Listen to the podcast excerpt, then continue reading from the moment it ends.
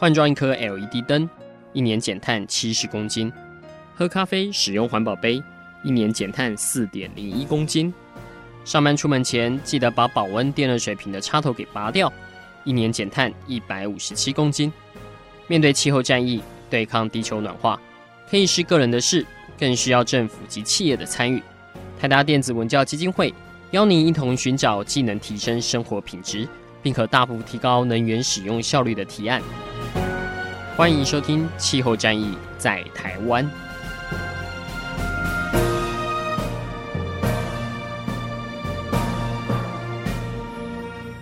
欢迎收听《气候战役在台湾》，我是主持人泰达电子文教基金会执行长张扬倩阿甘。泰达基金会，我们在今年的第三季来到了台中的工业区，举办了一场有关工业节能的沙龙活动。那我们也在台达基金会低碳生活部落格的脸书粉丝团上面做了直播。今天的 Podcast，我们将会是这场沙龙活动的上半场。我们邀请到的是曾经帮台达执行节能百分之五十的王茂龙王老师。以及跟着我们一起写，跟着台达节能百分之五十这本书的邱文礼以及周荣忠两位专家哦，那他们分别是康普爱节能科技的总经理以及节能系统工程与基石国际的董事长。那借由这三位的专家，我们在台州工业区透过直播的方式，让更多人可以了解在节能工程上面有哪一些的突破以及。可以为许多的企业主带来哪些可观的获利，又同时能够为地球节省可贵的资源？接下来就让我们来听这一场沙龙活动的上半场。各位线上以及现场的朋友，大家好，我是台达电子文教基金会的执行长张扬前阿甘。今天在这里为大家主持是由基金会所举办的第二场气候沙龙。我们第一场是讲建筑节能，今天我们来到了台中，谈的是工业节能。如果大家有注意到台达电子文教基金会，我们最近刚发布的呃相关的讯息哦，会知道像是国际能源署 IEA 哦，最近有一个新的数据哦，是谈到呃在台湾我们在过往这些排碳的一个状况哦。那的确，台湾的整体的一个排碳状况现在正在呃踏上能源转型的这条路哦，陆陆续续在往下降，包括我们人均的二氧化碳排放量啊，如果按照 IEA 公布的最新数据，大概是来到十吨左右哦。那过去它可能是稍微再高一点，但是这个当然，如果我们在跟其他国家比，还是有努力的一个空间呐，因为呃。看起来还是有蛮多的部分哦，可能是来自于我们整体的一个产业的一个现况。但是就像呃台达集团创办人郑崇华郑先生所说的，我们不可能一夕之间去造成这些改变，但我们没有可能去让我们所使用的每一个能源是做最有效的利用，那甚至最有效率的一个提升。这也是为什么我们呃长期关注的，不论是在建筑，不论是在交通，或是今天我们最主要讲的工业节能这一块哦。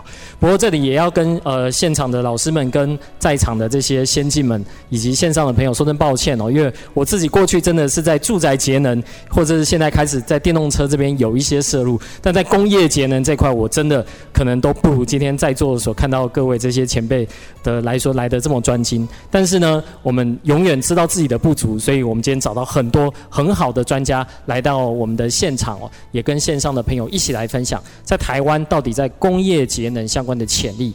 有多大？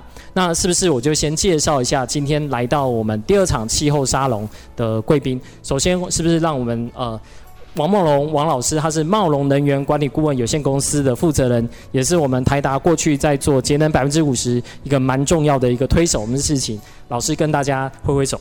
呃，各位听众观众大家好。是，再来是我们康普爱节能科技股份有公司的邱文礼邱总经理。嗯，大家好。是，再来是我们节能系统工程与基石国际公司钟荣忠钟董事长。大家午安。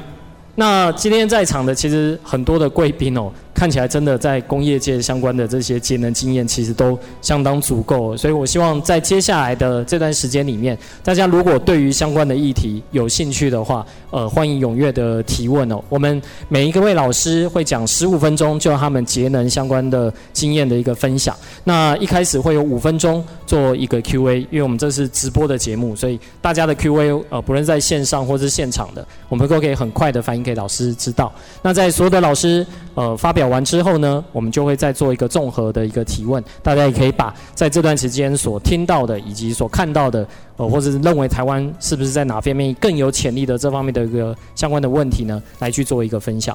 不过首先我会先跟大家简单的报告一下，就是以基金会的角度，我们长期在看这些国际报告，到底。呃，我们现在面临的哪一些挑战哦？那我们就不先从呃地球升温两度 C 或者一点五度 C 这边来提哦。我们先来提到，就是在整体的能源一个使用量。过去我们在讲个人的节能的时候，在台湾常常会呃会有人提到说，那你都不叫大的工厂节能，老是要求我们这些小老百姓去做这些呃小的节能减碳，到底有没有意义哦？我们自己所呃了解的是，其实有很多的大厂。过去已经做了相关的一些努力，当然也有很多的厂商，他可能发现诱因是不够的，但是在这方面如何给他呃有足够的诱因，这点很重要。再来是我不知道今天在线上的朋友是不是很多可能是第一线在执行节能的这方面的呃算是他工作项目是在这边，但是就像王茂龙王老师所提的，有些时候如果老板没有给你足够的这些授权哦，你自己一个人做也是很痛苦。哦，虽然你知道了这些，今天可能很多的手法你都听过，但是如果老板不太知道说到底节能，呃，是在省这些钱到底有什么用？我相信这些呃会是大家讨论的一个重点哦。所以今天我们整个呃直播或者我们在现场所分享的，就是告诉大家节能应该不叫做省钱啊，是在帮各个个老板赚钱。好，我们今天是朝向来帮大家省力这样的一个方式来去做一个分享哦。好，我们看到的是工业现在在全球的能源占比大概占了三分之一，排碳的话大概占了四分之一。在台湾大概接近一半的用电量，或者是换算成排碳的话，大概都是由工业部门占这样的一个占比啊。不过我们看到的有一个挑战就是，如果要达成巴黎协定这样的一个目标，工业界啊。大概我们需要每年减百分之一点二的一个碳排，一点二 percent，每年每年往下减，哦，这样才可能有机会去达到两度 C 哦，就是我们所谓的这个生存的这样的一个目标。这个一点二 percent 哦，我不知道跟在台湾我们有个法规是每年要提升能源 效率百分之一哦，这个很多厂商其实都会觉得哦，这已经很困难了。那其实。看到这个比例哦，是我们跟国际趋势基本上是一致的。但我们今天讲的就不光是百分之一哦，我们是希望说，从过去台达的例子，可以来让大家节能到百分之五十。如果过去都没有尝试去做相关的一个节能的话。好，再来呢，呃，我们看大概在台湾，我们大部分这些工业排碳或用电量的占比，其实最主要的是在电脑通信跟视听电子相关的一个产品哦，这跟我们的产业别其实是相关的。呃，基金会我们最近蛮关注的议题哦，是接下来全球迈入了五 G 的时代。五 G 所造成的用电量的这个成长哦，其实是值得大家关心的啦。好，当然我们在很多的 server 啊，在这些用电量也不断的呃去提升它的一个能源效率。但是当所有的设备以及传输的这些内容呃资料量都越来越大的时候，的确这个在目前在台湾比较少再去做相关的一个碰触。好，再来就是 COVID-19 哦，COVID-19 让今年全球的用电量跟排碳量造成了一个算是迟缓迟滞哦。但是现在大家很担心的是，如果我们去比照之前经济大恐慌的时候，甚至去比照上一次在整个两千年这个时间相关的经济往下滑之后的隔年，它会有个报复性的成长。所以现在像是国际能源总署就一直提到，我们接下来如果要复苏的话，要走向一个永续复苏或是绿色复苏这样的一个概念。这个也是目前在台湾我们看到政府提出的这些复苏方案里面。比较少提的，可在欧盟，呃，或者在欧盟的成员国，像是德国、像是英国，现在这方面的琢磨就蛮多的了。所以，我们该如何在这些复苏的计划里面，呃，IEA 提出的，包括像是提升能源设备的这些能效啊、电气化啊、增加废弃物及能源值的相关的一个回收啊，这是他认为他们可以在相关这种呃永续复苏上面来去做投入的。如果线上的朋友呃有兴趣的话，也可以到泰达基金会的低碳生活部落格，我们针对永续复苏也有尝试的去整理一些的一个内容。那另外像是台大的风险中心也去爬梳了目前各国在永续复苏上面大概投入了哪些，包括我们的邻国南韩啊，其实也做了蛮多这方面的一个准备哦。好，再来呢，就是在能效提升的这些投入哦，到底有没有机会可以带来工作机会？这其实是另外一个重点。因为在今年，其实有很多的工作机会都因为 COVID-19 而失去了。那接下来我们在投入的钱哦，我们可以看到，如果是以能效提升来看，每投资一百万美元，大概是十个工作机会可以产生。这个到底是多还是少？我大概举一个简单的 benchmark。如果我们是投入在这种化石燃料上面，每投注一百万美元，大概产生两个工作机会，它叫做呃 full-time equivalent（FTE）。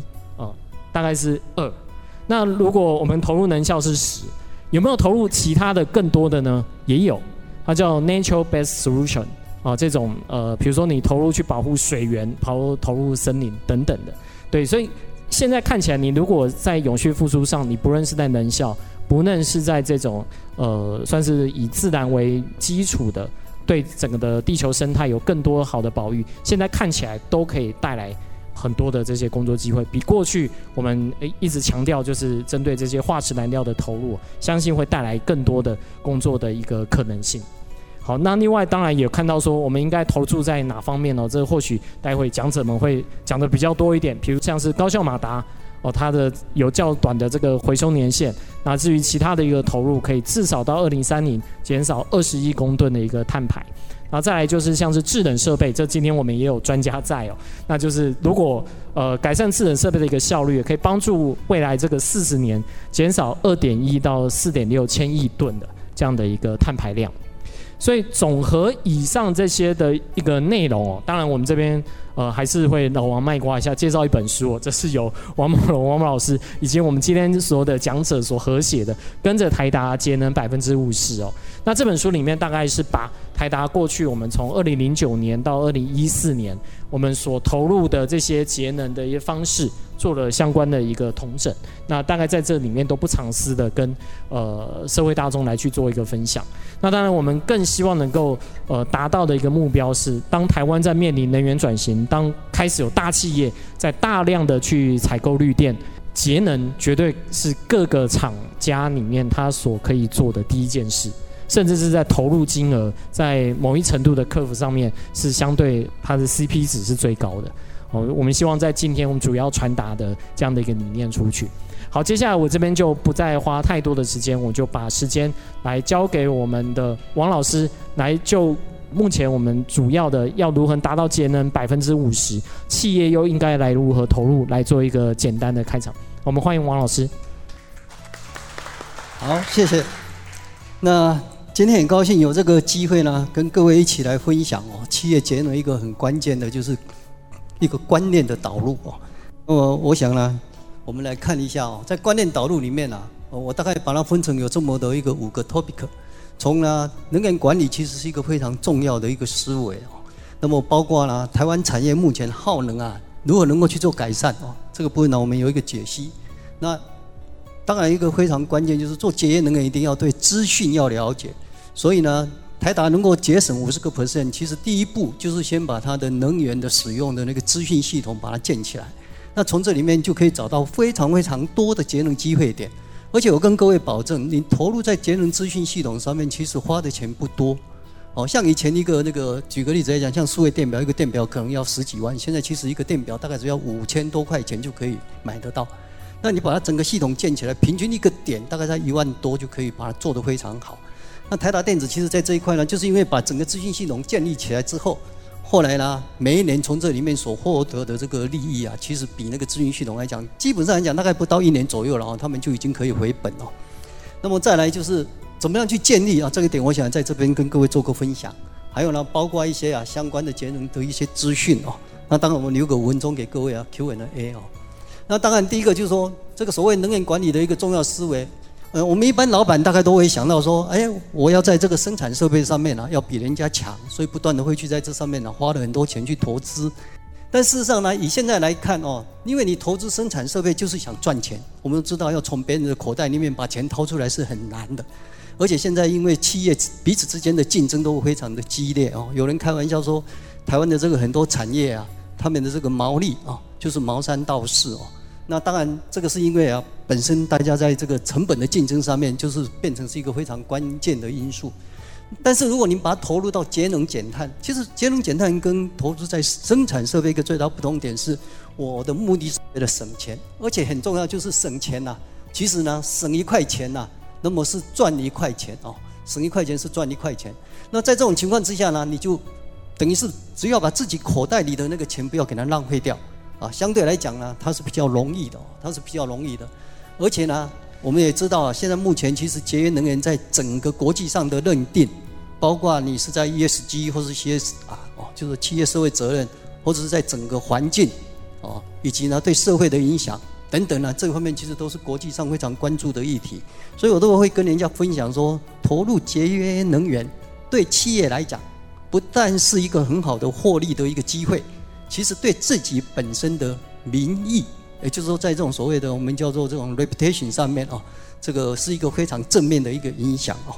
所以呢，事实上啊，我们来谈谈看，其实现在一个台湾为什么能源在这一方面还很多地方没有办法做得很好？第一个，我都强调说，其实是我们本身在企业经营者对于整个能源上面有一些迷失哦。这些迷失包括说，哎，他是不是需要投资很大的费用？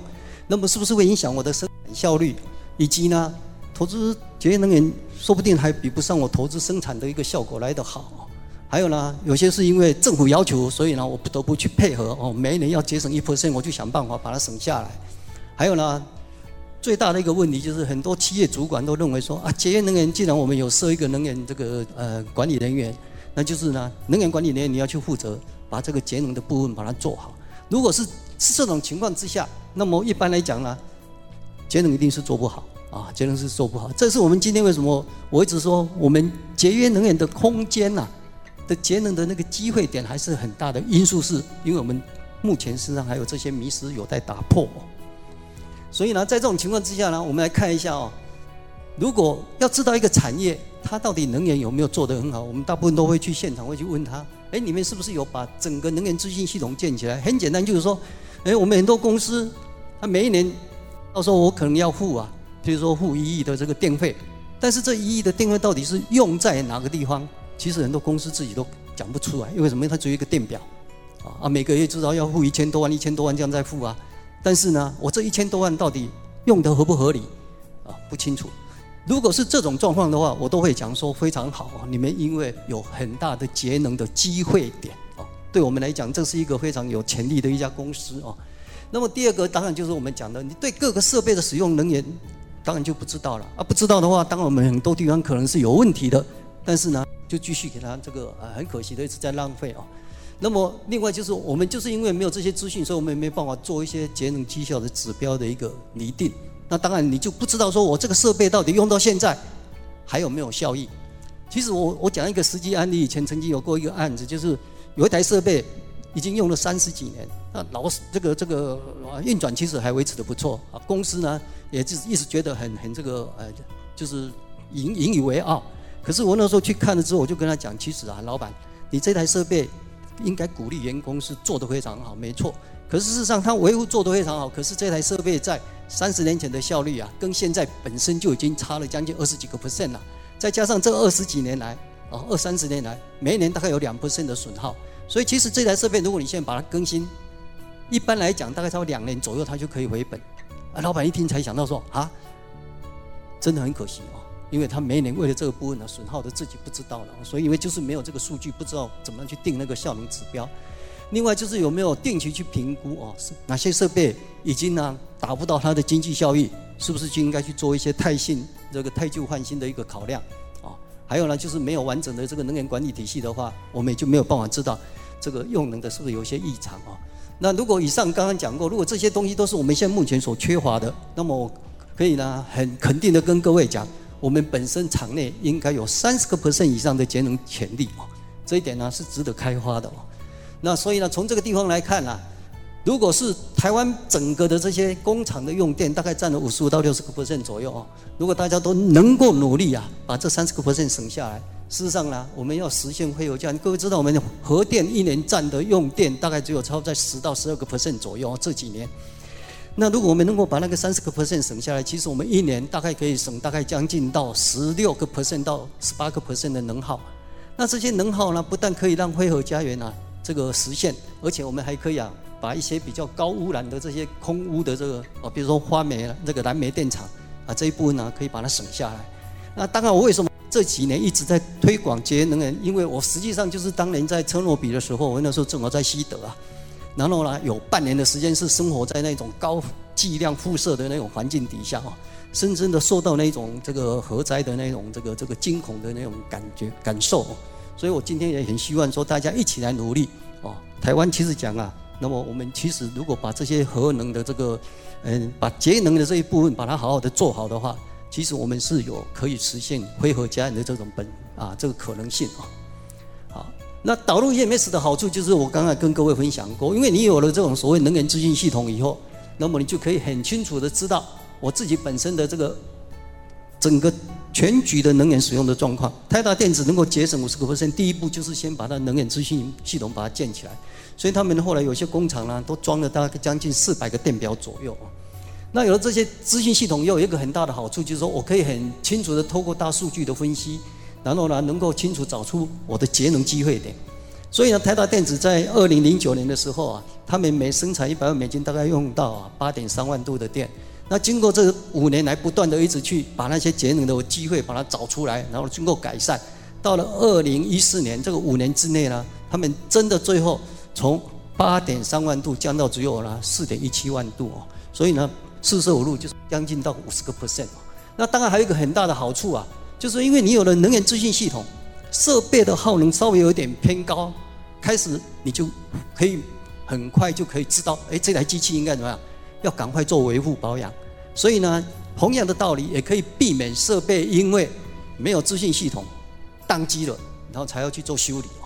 所以这个相对起来呢，也可以提升我们工厂生产的那个稼动率的一个，对对各位来讲呢，对系统来讲是一个非常棒的哦。所以这个我们就叫做属于属于预防技术的一个最佳的一个配套工具哦。那这个 EMS 呢，这个不但可以啊啊提升我们的这个节能，而且呢还可以啊，就是提升我们设备的一个运转的一个可靠度哦。这个是很值得我们去思考的哦。那怎么样做哦？但这边我很快的这个过梳理一下，就跟各位大概。第一个就是我们先了解哪些数据是我 EMS，就是我资讯系统要去抓的数据啊。比如说你可能像一般来讲，你可能从大的设备，那么我先把这些设备呢，先怎么样？我装一个很简单的电表去抓它啊。那这个电表其实如果简单型的话，大概四五千块就可以做得到啊，就可以把这个资讯拉过来，而且你可以把整个整合到我们的这个中央监控。那么现在更好的是资讯系统，它那里面还可以去设定它的所谓的我们叫做警示点啊。比如说呢，你的这个设定如果是平常是运转一百安培。当它电流运转到超过一百零五、一百一的时候，它就会 alarm 通知维护保养的人员。那么这样子的话呢，对维护保养的人员讲，他也不用每天去巡场啊，他只要透过他的手机就马上知道说，哎，我哪一台设备需要做保养哦。那么第二个就是说分阶段啊，因为资金系统有有些老板可能讲说，哦，我可能一下子要投资个三四百万啊，那么没有这个经费，其实不用，你刚开始先可以从各个部门先给他装个几个电表，也许可以二三十万就可以先建起来，然后呢，有这些之后，你就可以很容易。就不用大家吃大锅饭，然后你就可以定节约能源的一个管理目标。那么有一个这个很清楚的定义到每一个部门的用电之后，自然而然他们自己部门主管，因为有这个责任哦，所以呢做节能源呢不能够只靠一个能源管理人员。我们刚刚前面就有提到，你必须要呢大家都要怎么样一起投入，一起投入呢，那你就要把目标设好。台达电子其实在这一管里面做得非常的落实哦。那么另外呢，这样子的话，你就可以呢有这些这个能耗的数据，你就可以呢有一个依据，就可以容易管理。那么在呢这个往下的时候呢，它就可以啊透过这个整个的这个呃设备呢，它自然而然哦你把它整个系统就可以把它整合起来。那整合起来以后呢，再做整个能源管理的一个效率来讲呢，是非常好的哦。包括刚刚我们讲过，你本身就会有很好的一个这个呃，包括我们在这种所谓预防技术上面会一个非常好的一个附加价值。所以基本上来讲呢，你投入到这个整个这个呃节能系统之后呢，啊，它可以呢在制程上面哦，尤其我们一直强调，现在台湾的这个能耗最大的问题啊，因为能源管理人员大部分都是属公用系统。也就是产在这个整个这个产线上面啊，它是没有办法管得到的。那也就因此这样子啦，如果你没有给这个生产线的这些主管也要求他们加入这个节约能源这一块的话，往往啊，我们经常会看到这个能源管理人员呢，他会跟我们讲说：“哎呀，其实老师我都知道这些怎么做，可是问题是，当我去制成要求现场啊有哪些节能机会点，他们一般这个主管因为没有他的责任啊，所以他可能就会问说：可以啊。”我可以节约能源，我可以做，但是如果影响到我的良率的时候，能源管理人员你要不要负责啊？能源管理员碰到这一点，他就不敢了，再往下去要求。所以就因为这样子，所以很多其实我们现场啊，就是产线上面啊，那么这个生产的这个呃能耗，其实即使是非常的这个不合理的在浪费哦，尤其我们讲很多就是漏损等等，也经常都是因为这样子而造成啊，就继续给他损耗啊，因为呢，制程的主管啊，如果没有给他付。这种所谓节能源的责任的话，做节约能源其实是蛮难的哦。所以这边我就把它大概列举了一下，所有的可能做的节能源的一些相关的这些啊，那这个部分其实呢，制成的部分是最大的一个因素，我可以去考虑的哦。那我也经常讲啊，所以呢，事实上节能改善不一定要花大钱，可是呢，节约能源可以说是本少利多，甚至于是一本万利。因为其实很多能源的改善是怎样，管理面知道。比如说该关没有关，那你因为有了资讯系统，他知道后面随时都有人会去监视他，自然而然人会从他律会慢慢的会变成什么？就是自律啊。那么这种情况自然呢就会变成把你的整个能源节约的这个文化呢，就把它落实我们的这个系统啊，铺落实在我们整个的企业里面啊。那么当然今天也很高兴啊，这个刚刚我们这个呃执行长已经有跟各位分享过，就是这么有一本新书哦。那当然除了这个新书之外啊。这本书其实呢，我们非常高兴，就是台达电子是非常无私的，愿意呢把这些资讯呢公开给这个整个社会呢大家来了解。所以我们也等于是随着台达，我们也无私的把这本书呢就把它奉献出来。那么当然买这本书也顺便就是其实是配合台达电子，大家一起呢在整这个环境上面，我们大家一起来努力哦。那另外我们其实这一阵子也经常啊。跟我们这个主持人就是阿甘呢、这个谈这个企业节能一些议题哦，我想把这个部分这个秀在这边。各位如果有兴趣，那么你也可以呢，这个上网一点，他就可以听哦。这是一个比较录音的这个呃广播方面的一个节目。我想呢，今天呢非常高兴有这么一个机会，那么跟各位来分享。那这一部分其实企业老板是一个非常关键的因素，所以我经常这个呃会会跟老板分享这个概念的时候，像最近有一个实际案例。啊某一家制药厂，诶，老板听到以后觉得有道理，所以他就宣誓，他们三年之内定了二十个 percent 的这个节约能源的一个目标啊，我很高兴就配合他们，我协助他们一起来努力。那么上半年他们最近的一个统计啊，他们刚开始做投资了大概八十几万哦，结果他们很高兴是他们今年已经可以确定回收两百八十几万，所以我跟各位讲说节约能源啊，那么是一个非常本少利多啊。有人说，台湾的这个电价便宜，其实呢，如果节约能源没做好，我们的电价是便宜，可是其实我们的电费啊，其实很贵的哦。人家用一度电可以做到了，我们可能花两度电，所以不见得电价便宜就是可以让我们对节约能源忽视的一个理由啊。我想今天我先啊前面这一部分跟各位分享到这边哦，那欢迎各位提出问题来，谢谢。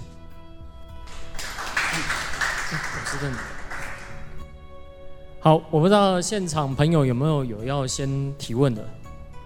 网络上现在有一个，他说想知道说工厂上很多的设备一开始要怎么去做能源的个标管理，然后另外就是在定目标的时候，财务部要不要一起来讨论？我们是不是先先提这两个？好，呃，这两个问题呢，其实刚刚啊，第一个问题我们已经在前面已经有做一个初步的介绍，就是说怎么样开始做，其实很简单，如果公司本身没有那么大的一笔预算，我们可以从部门先给，哦，所以我就讲我们那时候台达电子很简单了，我比如说在东莞有五个厂，那我们就每个厂啊，送他一个电表，然后把这个资讯就拉回到我的总公司。所以我那时候在内湖，我们就可以看到每一个。那这个时候你就可以定每一个工厂、每一个工厂的节能的一个，因为他们自己本身有五十 percent 的目标，所以大家就会怎么样？就不要吃大锅饭，很清楚的把距离清楚以后，他们自己内部就可以呢，内部会去管。所以后来厂长就会开始在往底下各个部门再自己去装电表。所以后来为什么一个工厂要装到几百个电表？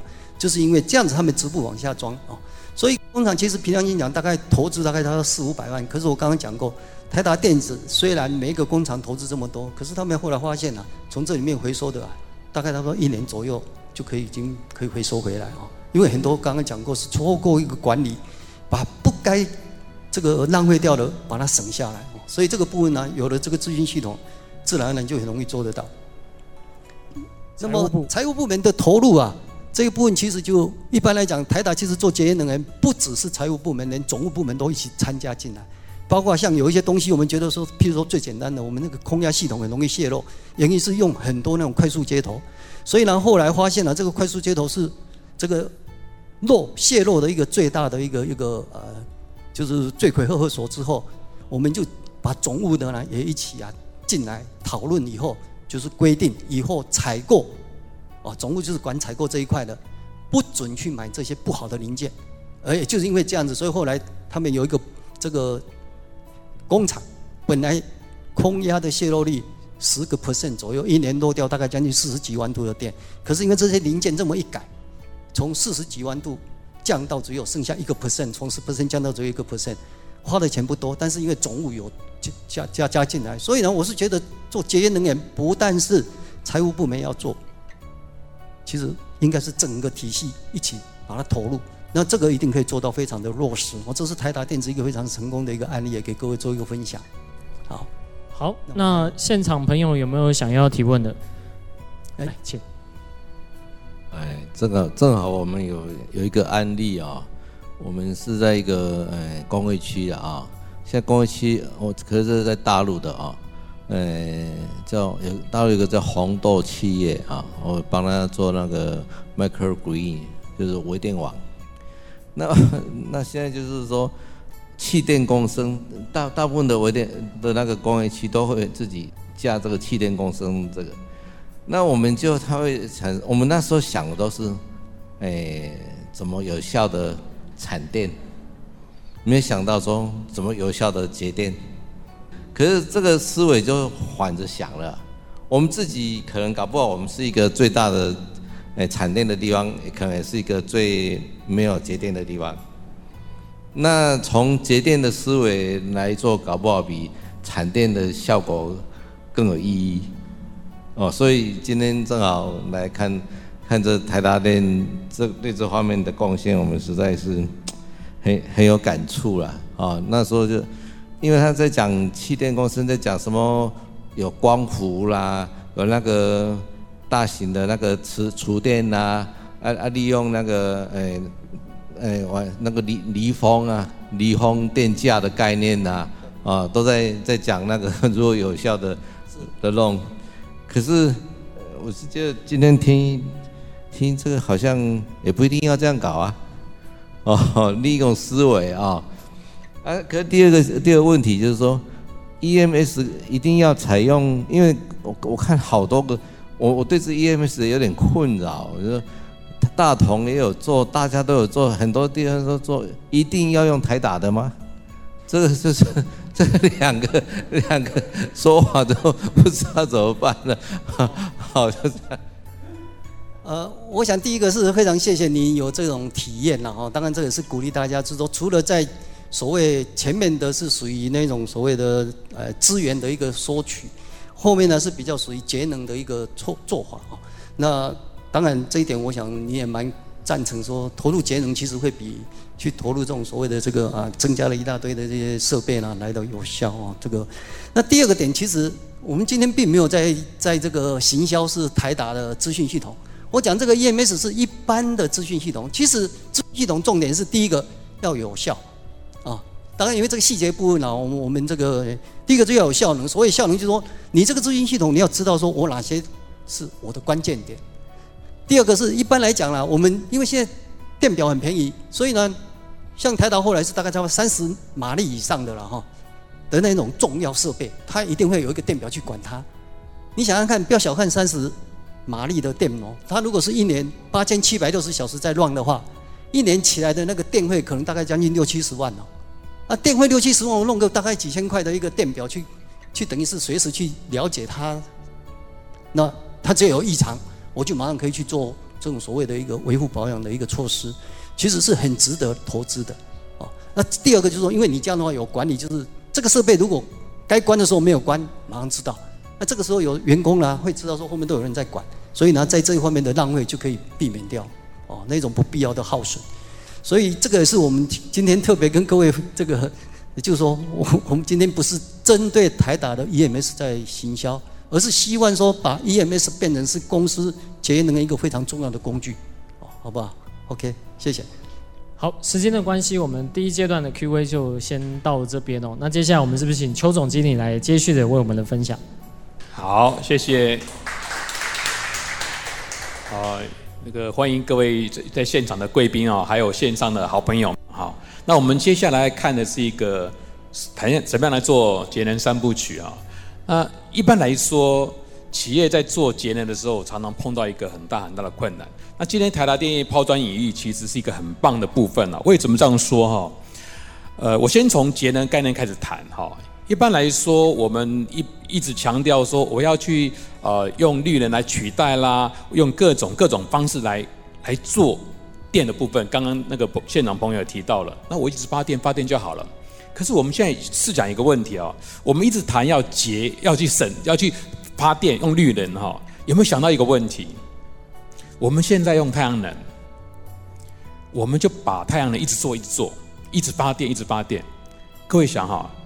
太阳能的发电率其实并不是真的很高了哈。那碰到一个问题是，今天有太阳，哎，我们就有电可以用。那今天没有太阳怎么办？今天下雨怎么办？晚上怎么办？那我就不要用电吗？所以绿能是一个很好的选项，绝对是。那我们谈谈风力发电好了。风力发电风力发电的功能是有风了就会发电嘛？那请问什么时候风最多？大家会说啊，东北季风来的时候最大啊，台风来最多啊。对不起，台风不可以风力发电啊，那个风力发电会很大，就是锁起来不能用的哈。所以也就是说，有风的时候才用电吗？这是一个很大的困扰。那与其我们不断想办法要去发电，为什么不像台大电如此认真的去节电呢？所以节能才是一个最好的手段。所以，呃，我有机会跟王老师在在参加二零零九到二零一四年哦，这个整个台达电的一个节能计划里面，那我们也实际去看了很多的厂，就发现说节能的机会真的很多。问题是什么？没有找到方法哈。所以节能才是一个最好的方法。那各位可以去看。现在的风力也好，或者太阳能也好，它的发电量其实都还在四趴五趴之间。风力现在可能很少，所以它是很短期间是没有办法取代的。所以我们必须努力努力的去节电，才是一个最根本的方法。那我自己说，呃，也稍微介绍下自己啊，因为我自己在这个领域也是很多年哈，虽然呃看起来没有说多大年纪哈，但是我已经有三十多年的经验在这边。那当然，我最主要部分也是有这一次有参与到台达电整个的节能计划里面。好，那我自己也是能源局的一些顾问哈，所以各位大概很多看过我或者听过我的课啊。那课的目的其实无非就是要引导大家做节能，不是我们多厉害，不是，是因为我们有专心在做。只要你们专心做，一定有机会哈。那我们接下来谈到行为科学，各位你们说，哎，邱老师你们搞错啊？我们节能跟行为科学有什么关系啊？关系可大了，各位想想看哈，这是一个很有趣的现象，就做过实验哈。我们去洗手间的时候，特别男士们到洗手间，如果我的小便斗上面贴了一个苍蝇上去，各位想想看哈，我们会不会稍微对准一点？大家的反应是，哎，对啊，我会对准一下，因为我自己试过，哎，有，我会对对准一下。可是我们想想，这个这个动作背后的目的是什么？这个背后的目的是要让我们。的尿液对准，不要喷得满地都是。可是有没有效？有效，这就是行为科学。那我们上礼拜刚好在呃北部有个展览，也碰到有一个朋友过来，那个朋友来很热情，跟我讲说：“哎，我女儿在做什么？我儿子在做什么？”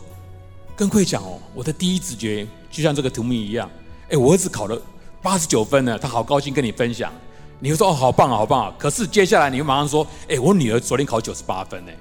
这个就是行为科学。行为科学让我们生活有很大很大的改变，因为它会是自然反应，它会自然反应。所以行为科学跟我们节能有没有关系？哇，这关系可大了。其实，在我们现在政府在推动节能里面，有一个很大的关键因素，就是我到底懂不懂节能？其实很多厂务人员碰到最大的困难是，我不会做啊，我不了解啊，我不是专业人士啊。所以各位从这个象限里面可以看到，当我的行为，我的这个节能能力是低能力的时候，其实我是不太想做的。当我觉得这个哎好简单哦，比如说我空压机调低一公斤可以节省六帕的电力，哦哦原来是这样子哦，调低就可以节省，这么简单的问题很容易就。朗朗上口的时候，他就愿意去做。所以，当我的行为里面是困难跟简单的，我会出现不同的结果。所以，纵轴是这样。我们来看横轴，横轴叫做动机，就低动机跟高动机。低动机说：“哎呀，我没有补助，电费很便宜，我就没有动机。”或者，哎，政府有补助，哎，买冷气送两千，买冰箱送两千，哎，好哦，这个做节能省补助三十八，好哦。这个动机就会出来了，所以不管是用补助的方式，或者电费，假设今天电费本来三块，现在变六块了，请问在座的贵宾们，你们会不会想要去节电呢？当这样想的时候，原来动机会影响到。那我用台达电做例子啊，我觉得台达电有一个非常非常成功的案例，在这边就揭秘一下哈，这个呃，我他们怎么做哈，就第一次。当开始要做节能的时候，我们很多都是厂务人员去执行，厂务人员有责无权，所以呢，啊，你叫我做，可是我没有没有办法去做，我没有足够的权利去做啊。那结果呢，台达电怎么做？他说每一个 BU head 要负责节电，等于厂长要负责节电哦。他不是在只是生产为优先哦，节电，节电很简单哦。今天你做你要节电几趴，节电几趴，大家都想说，我零我也零我也零，所以没有压力。可是今天当每一次的会议说，请问你厂长，你这个月节电多少趴？出现一个厂长说，哎，我这个月节电了三趴，哎，其他厂长站起来说啊，我零我零，请问厂长有没有压力啊？当他这个三趴的时候，五厂三趴，六趴的时候，这个六厂就会说，哎，请问你怎么做的？他也想要省三趴，而且。假如说你降低一公斤可以省六趴，我降一点五公斤给你，我省更多，所以它形成良性的竞争，以至于在后来终于达成目标，所以这个就叫诱因。所以也我询问在座跟线上的好朋友们，你们觉得形成的这四个向度里面，有哪一个向度最容易成功？节能最容易容易成功？各位看哦，第一个是我有高动机，可是我没有能力。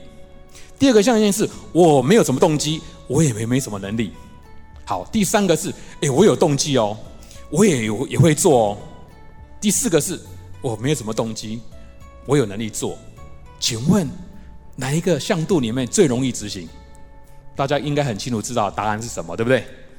其实三跟四都可以，不管有没有动机，我有能力做，我就想做。所以教育训练是一个非常重要达成节能的行为的目的。他能做成功了，因为他有教育训练，他让 EMS 部门执行了这个任务，让大家觉得平行推展出去，原来有一百多条、两百多条的节能机会点，以至于 copy 复制贴上就可以做了。这是成功一个非常关键的。所以节能的行为关键能力在哪里？动机，我要有动机，我要有能力。那这就是一个非常重要的一环。所以希望这个部分能帮助大家去执行。那怎么样换算到我们现在来看呢？其实实际上我们会碰到一个问题是，我不知道，所以我不执行。如果就像王老师刚刚所提到的，如果我看到电费在流动，电费在流失，这个电没有关，是不是就容易去发现这里有问题？这个里没有办公室，没有人上班，为什么在浪费电？这就是一个很容易的，所以。可视化管理是一个非常重要的，EMS 的可视化就变成一个动机，很好的动机。好，所以我们来看主题，我们要谈什么节能三部曲呢？其实王老师刚刚有提到了，学会了那些技术非常非常重要，所以我们必须具备一个基本概念，要有基本概念，同时呢，要去把成本架构弄出来。到底什么才是真正的成本？是购买成本吗？还是维护成本？还是运转电费？哦，这个部分就会非常重要哈。那我们接着来看，就说，一个好的节能技术的应用，就回复到刚刚说的，就像王老师刚刚提到的，如果我们的从业人员有心想要做，有技术想要做，我们就可以从行为当中发现。开始有观念，开始愿意执行，开始有行为，就有可能把原来浪费的部分找出来，这个三十八的机会就省下来了。也就是说，如果愿意执行，每一家工厂都有机会解决这个浪费能源的部分，这个部分就有机会节能三十八。当我们接着因为开始做了，可是不知道能源跑到哪边去了，需要 EMS 的时候。就用 EMS 来把能源流向找出来。原来空压浪费了三十八，空调浪费了二十八。哦，这个比较重要哦。原来泵浦浪费了十五趴，那这个也很重要哦。从大浪费的能源开始执行哦，以至于因为我知道了能源流向之后，知道了这里该关没有关，这里该停没有停。从 EMS 的系统里面找到，原来这里是出了状况，或者说这个设备，比如说这个应该是三十立方米的用气量，可是你你开机开了六十立方米，哦，你多开了，这个系统就可以让你从 EMS 清楚的看到，以至于我们就可以做改善策略。所以 EMS 可以协助找出问题点，当这个问题点找出来的时候，就有可能可以再节能。好，这个部分是第二阶段。那第三阶段要做什么呢？当你发现系统都已经做了，刚老师提到了二十年的设备继续用，继续用啊，继续用啊。可是当单机效率发现，原来一个比以空压机来说，本来应该是一个系一个立方米应该有六 k 瓦的耗电，现在跑到十二 k 瓦了，那怎么办？原来它浪费很多能源啊，十二 k 瓦降成六，就省了五十帕的电费啊，就可以省了。或者空调系统。原来是零点六 k 瓦 RT 的一个系统，现在跑到两 k 瓦了，两和 RT 的，原来效率不好了，这时候才做更换的设备的动作。所以节能三部曲的目的是先有共识，先有想法，找出能源流向，接着呢，汰换效率不好的设备，这样子的节能方向会很精准。那所以我就觉得说，呃，我记得当二零一四年台达电宣告 CSR report 出来说，诶，真的用电密集度降低了五十趴，哎，哦，那是一个不容易的创举。既然台达电可以做到，我相信在座的还有线上的朋友们，你们也可以做到。那我觉得最棒的部分在后面呢，后面是什么？二零一五到二零二零又有一个目标，对不对？你们去 CSR 看一下，台达电还要继续绝人三十八，我认为做得到，因为他们进入第三阶段了，台湾高效率设备。他明天都做做得到，那你们也有机会做到哈。那所以，我们从系统面来看呢，其实系统的不管是冷冻的空调用电的吨数，还是空压的用气量，会关乎到它的开机合不合理。所以，当你有一个系统流程去知道说，原来我现在的开机量是三十立方米，我用了六十立方米的供气量，你知道有问题，其实你是有把握可以节能的。所以你需要一个系统帮你去做监管，哈，这是非常重要的部分。所以以一个系统的成本架构，要分系统的单位耗能、本位单机的部分，还有系统的单位耗能，因为它会看到是系统的问题还是单机的问题，合在一起之后有好的不好的看不出来，但是回到单机就有可能看得出来。所以刚刚讲第三个步骤，也就是说，当一个系统是一点二 k 瓦。RT 的跟一个零点六 k 瓦 RT 的，你就知道它是不好的，你可以考虑优先更换，这是一个非常重要的，所以需要靠仪表帮你去做检视，哈，这是非常重要的一环。那所以我们就也用一个实际案例来跟各位现场的贵宾分享，哈。那其实这是一个食品厂，哈。那这个案例是这样子，他们在还没有导入系统之前，其实他们的用电量其实都不知道的，只知道。我这系统用多少，这系统用多少。那我们这一次也是用一个系统的单位概念跟他们分享，也就是说，这一台这里面有八台一百码，还有两台三百码的设备，都用空重车。各位会问你说，哎，空重车很好啊，我空车重车空车重车，跟各位一个分享一个很简单的概念，我的设备系统在空车的时候是没有产生任何空气，但是有耗电，耗多少？将近五十 percent。这个有点像是我们开车在路上经过红绿灯停下来，我们引车子是没有在转动，没有车子轮胎没有没有跑体人数，可是我人在油耗当中。其实空压系统或泵浦系统的空车概念就是这个意思，我空车没有任何的产生。用气，但是有用电，这就是能源浪费。而这个厂同情况是这样子，它的空车率高达二十五到三十五趴，所以它全厂一直在用电，有这么高的数量。然后我们也去算出来，它电力一年花了哦大概三千多万、三千八百万的电费，相当相当高。各位看一下哈，这些就是我们安装的实例哈。那经过了改善前量测呢，发现这个设备一个立方米竟然跑到二十四 k 瓦的耗电呢，非常高的耗电。然后改善后十七，但因为这高压设备哈耗电高一点，所以节省了六六点九一哈，将近二十八 percent。二十八 percent 里面到底节电多少？节电了总共两百三十八万。这个资料你们可以各位看一下，两百三十八万，可是它实际投资多少？不到一百万，零点四年就回收。所以有时候其实花费的，就像刚王老师特别提醒的，花了这样一个监控设备去管理。其实是省电的，因为省了两百多万，只花了九十几万，零点四年就回收，非常非常有价值哈。所以，客制化管理方面也是，刚刚也同仁有一些好朋友提到，难道用谁的系统？其实只要能够把它建置好，就是好系统。所以，你是不是能够第一时间就看到了系统的各个的耗电量，从耗电量高的优先来处理，然后呢，甚至可以订立一个合理的目标 EMPI。节能绩效指标，我现在是零点六，我现在是零点七，我可不可以挑战更好？我现在是六 k 瓦的 CM，我可不可以挑战更好？这个目标都可以自己定哈。然后需量控制，需量控制我花点时间跟各位说明一下。其实我们现在台湾因为周休二日的关系，通常我们的最逆需量最高最高发生在礼拜一上午。可是因为礼拜一上午的这个时间用电需量超过了。所以我付更高的切容量，所以如果有一个好的需量管理削尖的话，可以帮助把切容量降到最合适状态。大部分时间，比如说在呃一千千瓦的耗电，结果你因为礼拜一跑到一千三，你要付到一千三分的一个电费，所以非常非常可惜哈。好，这是一个部分。那系统能够监控管理，甚至合理的启停它，才是最好的。用六立方米。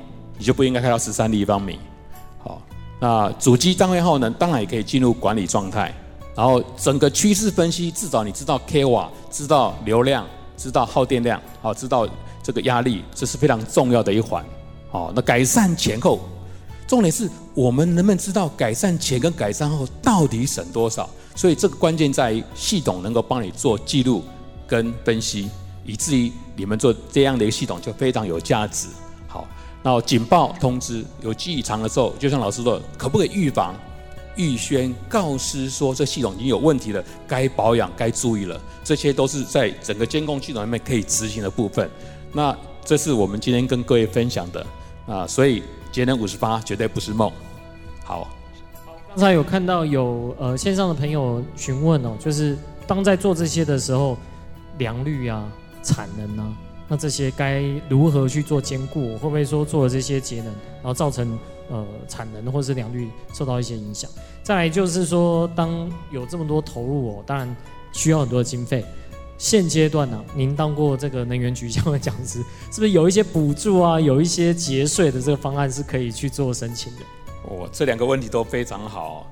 呃，特别先回答第一个问题啊，其实我们所做的节能的前提是。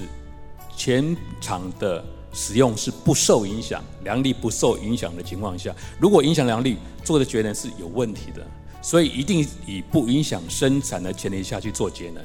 所以，比如说你现在用十三立方米，结果你开了二十六立方米，其实你的十三立方米并没有少啊，你是把前面的二十六降成十三给他而已，所以对你的空气品质没有影响。空调也是一样，你的温度、湿度是维持原来的水准的，只是把多的、浪费的拿掉。所以第一个，我先回答是良率不能受影响的情况下执行。那至于我相信很多呃企业很关乎说，哎，有没有诱因，对不对？有没有动机让我去执行？当然有。那因为政府当然这几年花了很多的费用在补助，让企业界能够找这个方向去执行。所以其实有一些包括呃这个不管是系统化节能，或者是动力公共设备，或者节能绩效保证专案都有在执行。只是因为自己要去写这个报告比较不容易，所以你必须请专业的 ESCO 厂商帮你们协助。哦，但是我还是回到重点，如果没有前面的第一阶段。其实很难执行，因为你要自觉，你要请专家帮你们看过之后，找出节能机会点，再来执行会比较容易一点。不然我们做的还是空的。好，我想这个回复到这边。再来是有在问什么？一般工厂他要怎么给这些员工节能的动机啊？就您观察过这么多的企业，就除了这种由上到下，要如何由下到上，也让他们有诱因去做节能？这个是很多企业的员工最爱的问题哈，最爱问题啊。其实很多呃，在能源申报里面有一项叫，就是所谓的提案奖励制度。其实每一家公司都应该有定一个提案奖励制度。那这个提案奖励度是说，当我提出一个节能案，公司补助让员工愿意去执行。那像比作米泄漏，老师刚才提到了泄漏，一个泄漏，比如说一年花了十万，浪费掉了。如果补助里面的五趴，其实蛮好的。或者泄露一百万，拿五趴出来也蛮好的，只是企业主愿不愿意拿五趴出来是很重要的。但是我觉得，先不求多，先求有。企业只要愿意有一个提案奖励制度，我相信员工是愿意去做的。节能检举奖金，让大家都可以成为节能达人。我不知道在场有没有针对邱老师这个有先做提问的。啊，邱老师好好。那我刚刚看到你的有关于行为科学。这个部分动机这一块，那台湾的电价是在世界上应该是属于偏低的。这部分，假如政府哦不要考虑，就是以成本的考量来来做，像石油这样哦，来成本的考量来做电费适当的调整，这是不是会影响我们对节能的动机？第二个就是为什么礼拜一早上？呃，那个会到尖峰，但是应该有很多企业它是二十四小时嘛，那是不是局部的部分影响？好，就是嗯好，好，以上我这两个问题都非常精彩哈。我先回答第一个问题，有关于说，哎，第一个问题是什么？啊，电价部分。呃，电价其实呃，我相信以台电立场，当然希望涨电价，可是涨电价的。民怨是高的，所以我们政府尽量尽量的补贴的方式来让呃我们电价能够便宜一点，也是让我们企业能够生存最好的条件。所以用涨电价是非常极端的手段。那我们用节电其实是更快了啊。所以我我们觉得反向操作，你到底要用北风跟太阳，你要哪一种？北风就是强，那太阳就让你温暖哈。所以政府目前是用太阳政策，哦，那还没用北风政策哈。那回到第二个问题来看，就是说，诶，为什么周一会最容易发生这种状况？其实一般二十四小时生产的工厂比较不容易发生。那因为周休二日之后，有一些工厂是周休，礼拜一回到办公室上班的时候，这个设备大家抢速度，所以会先把它打开。当打开的时候，就我不会说啊，你先开，你先开，你看不会，一定是同时开。那台电的计价标准是十五分钟内的平均值，用中原标准时间。所以，当我一千二、一千三、一千五报两千的时候，其实同时开已经超过了平均值，就超过了。所以，因为一个月的某一天或某一一分钟超一十五分钟超过了，企业计价的部分就会计到那一个企业容量去。那这个是每一家工厂都很容易发生的问题。那我们去呃这几年在执行的时候，就发现很多。企业并没有注意，那我这边刚好提醒在线上还有在座的很多好朋友们，其实台电有对高压用户有提供一个电力需量的表，你们可以上网去看，去找出你们的问题点，因为可能一个月只有四个礼拜一超约，或者超越啊，或者超越，还不一定在企业容量内，或者超越，怎么样去削尖？那削尖就是所谓的可停或降频的概念。那这个部分很多的呃 ESCO 的厂商都可以协助各位做这样的处理。好，希望这样的解答能够大家满意。好，谢谢邱总。那接下来我们是不是时间请钟董事长来为我们带来下一场的分享？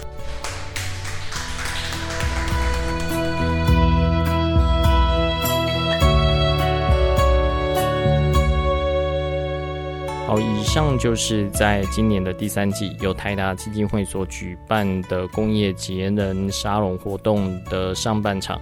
那相关的内容，如果完整版的话，其实，在台达基金会的脸书粉丝团的直播内容上面是查得到。那 Podcast 是把最精华的部分去芜存菁提供给各位。那这场活动的下半场也很精彩，也欢迎大家继续的锁定我们台达基金会的气候战役在台湾。气候战役在台湾，我们下次见。以上节目由台达电子文教基金会独家赞助播出。台达电子文教基金会邀您一起环保节能爱地球。